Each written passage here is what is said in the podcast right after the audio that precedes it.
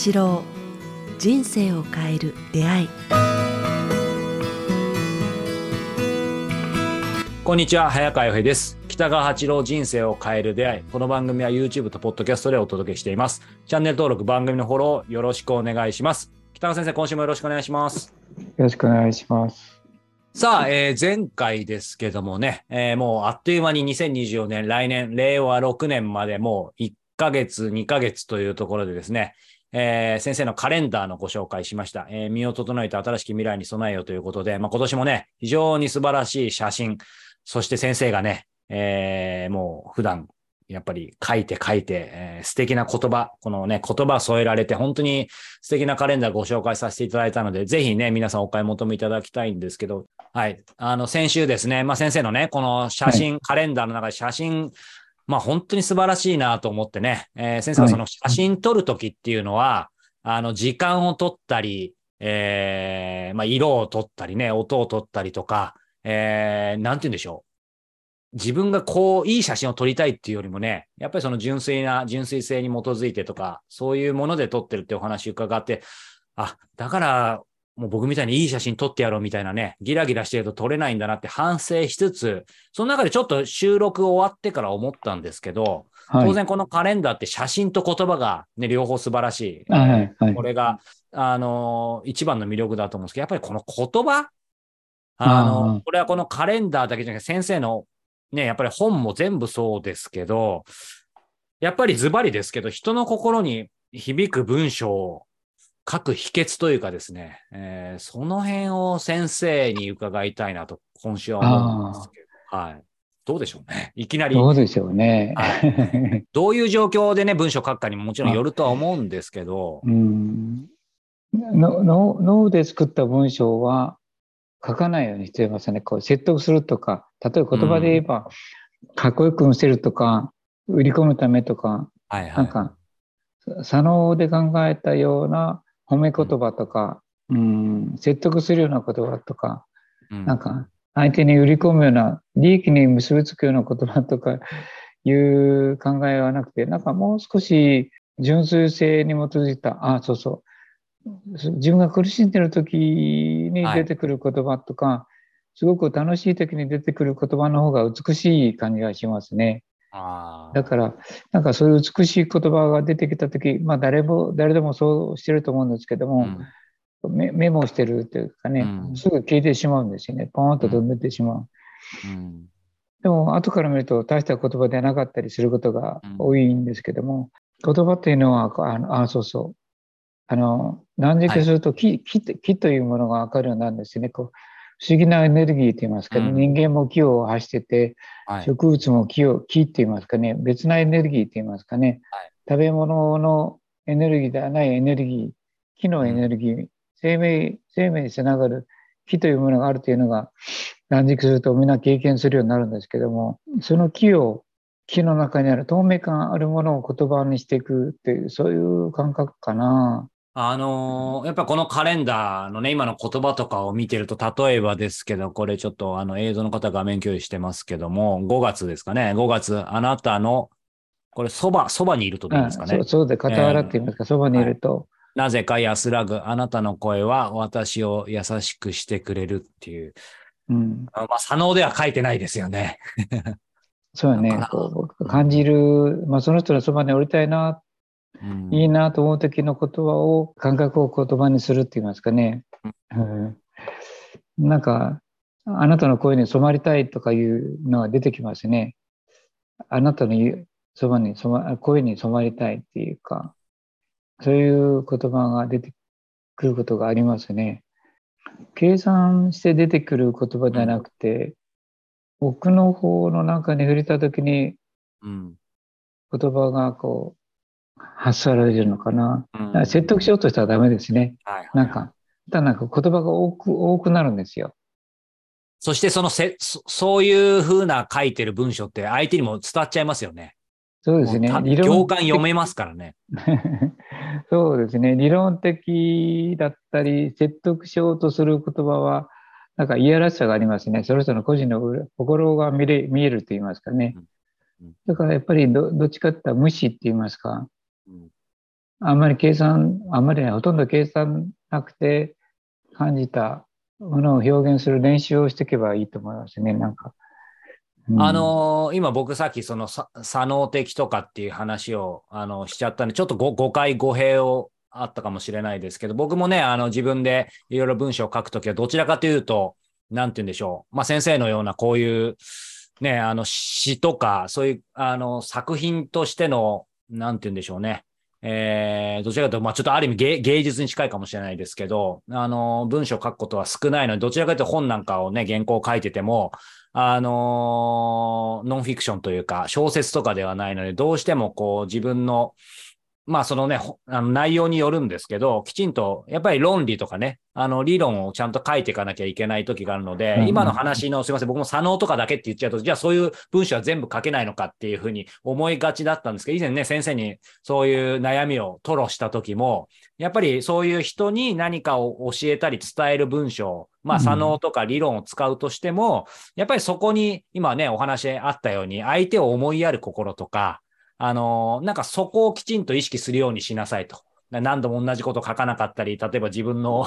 ことを大きく見せたりとか。だからそこじゃなくて、そういう相手に自分の何か、えー専門的な分野で伝えることがあれば、相手を思いやって、えーシンプルな文章を書くようにすればいいよって言っていただいたこともあったので。だからやっぱり思いやりとか相手っていうのは大事ですよね。その文章の中身が、こういう先生のような詩的な文章じゃなくても、極端な話、うん会議で使う文章だったとしても。そう、基本的にはやっぱそこでしょうね。やっぱ自分を売り込むとか、相手を説得しようとか、制服させる、制服しようとか、なんかその人の動機の純粋性をつつくような言葉とか、生きる意味が、価値があるような言葉が出てくると、相手は動きますよね。なんかね。そうですね。なんかちょっと難しいけれども、やっぱその、やっぱ結局その人の心境が高くないと、人間性が高くないと、言葉もやっぱ不純になりますね。そうなんですね。言葉って本当、すすごい力持ってるし、怖いですよね。たった5文字とか、ここんな薄い、薄いとか、1枚の、例えばさエッセイだとしても全部出ちゃいますよね、その人の出てしまいます。ありますね。なんかいやらしい言葉うんは読みたくないですね。なんか、全部自分のこと言ってるじゃんとか、売り込んでるじゃんとか、説得しようとしてる。これは命令だなとか感じるときありますね。逆に人間ってわかわかっちゃうんですね、そういう。わかるんですね。こう裏の言葉、言葉のだよねとかいう書いただけで、だよねって言っただけでも、すごいなんか強く感じますもんね。うんだからそういう言葉は使わないように。そうすると、こう、あら改めてですけど、今のお話伺いながら、文章難しいなと、まあ、僕も含めてですけど、ますます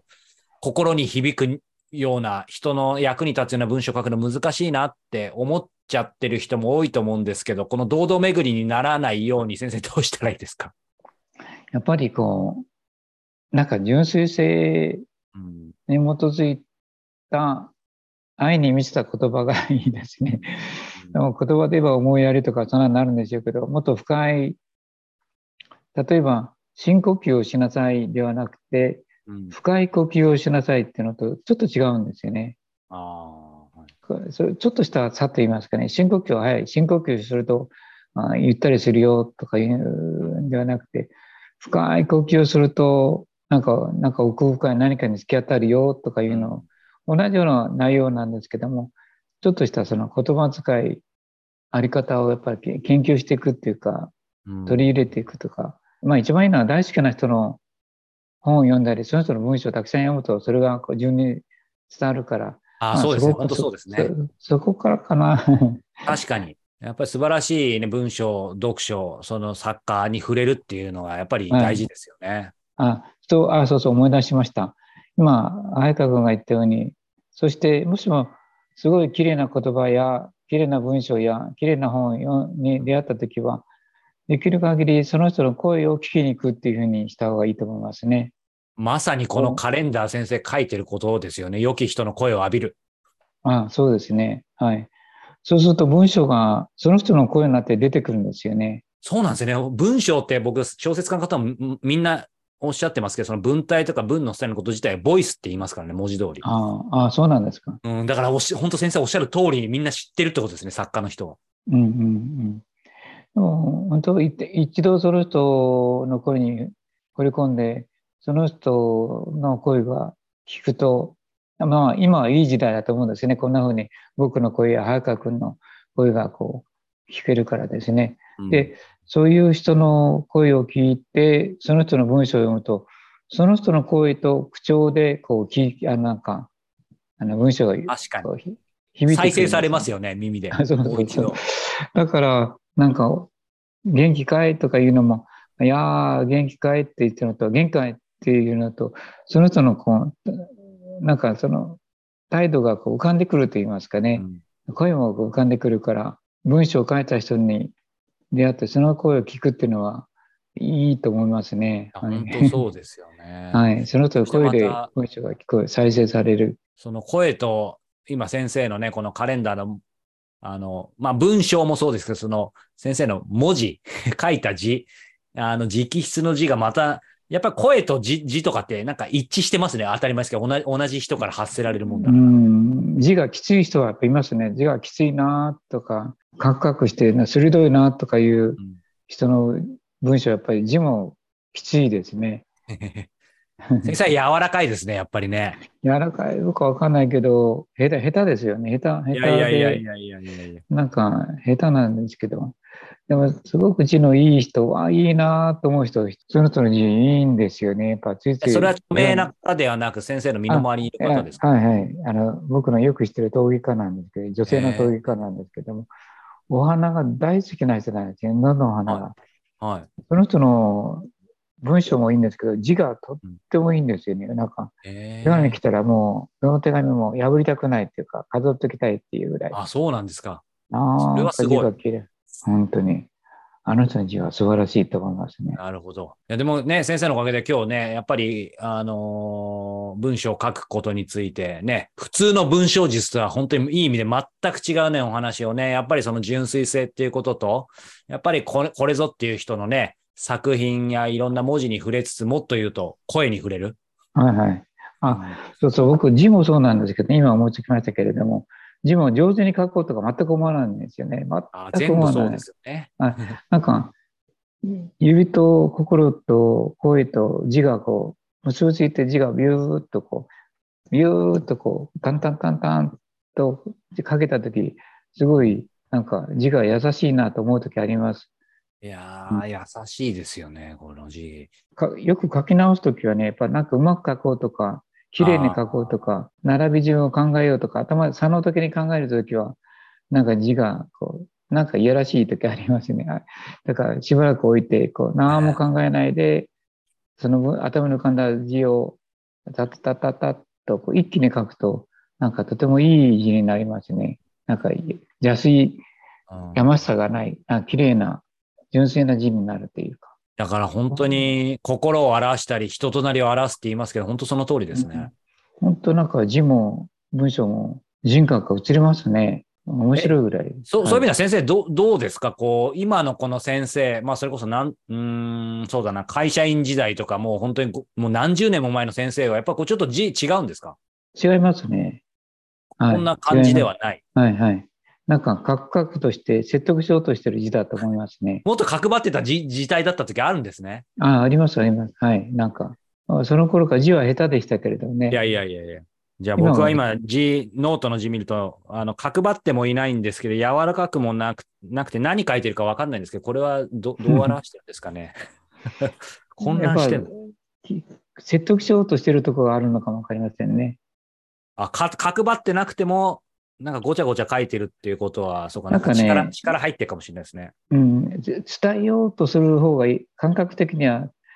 説得したりうん、分からしようとんじゃなくて、伝えよう、伝えるって言いますかね。うん。伝えようとしてる私自分があるような感じがしますね。うん。だから説得する線とかそういう感覚じゃなくて、うんこのことを伝えていきたいっていう。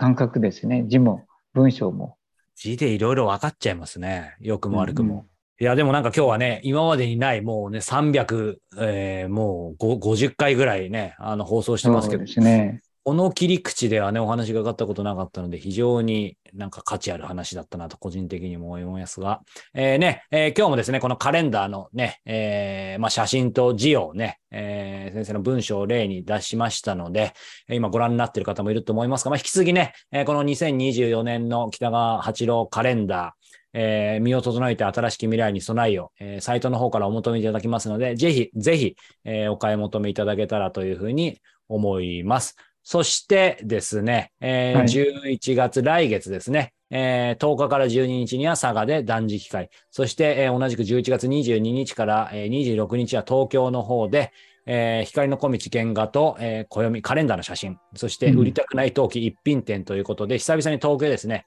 えー、北川先生の作品を直接、えー、ご覧に、そしてお買い求めいただける楽神会のがあるんですよ。東京楽神会っていうのが、23日の水曜日かな。ちょっと待ってくださいね。これすごいですね。放送中にうん、えー、放送中にですけど、たまにはこういう生放送っぽいのもいいですし、ちょっと今カレンダーを見ますね。念のため。あの、その作品っていうの間、ま、ど真ん中、22日か3日が。23日が祝日ですけど、はい、おそらくそっちですかね。あそのとその時ですね、東京で、はい。はい、はい、えー、楽神会があるということで、はい、じゃあね、これ配信される頃には当然ね、えー、サイトに今、えー、僕がこれ見てる、今日現在さサイトにアップされてませんが、おそらくされてると思いますので、はいはい、えー、ぜひね、その、東京楽神会の方もチェックしていただけたらというふうに思います。えー、そして、番組ではね、引き続き、えー、皆様からのご感想、ご質問を募集しておりますので、こちらもお寄せいただけたらと思います。そして月末ですね、えー、この人生を変える出会いでは、えー、番組継続のための、え支援をしてくださるサポーターの方を引き続き募集しております。えサポーターの皆様には引き続き北川先生の、え特別の講話をですね、ここでしかお聞きいただけない講話を、えー、全て、えー、もう50本以上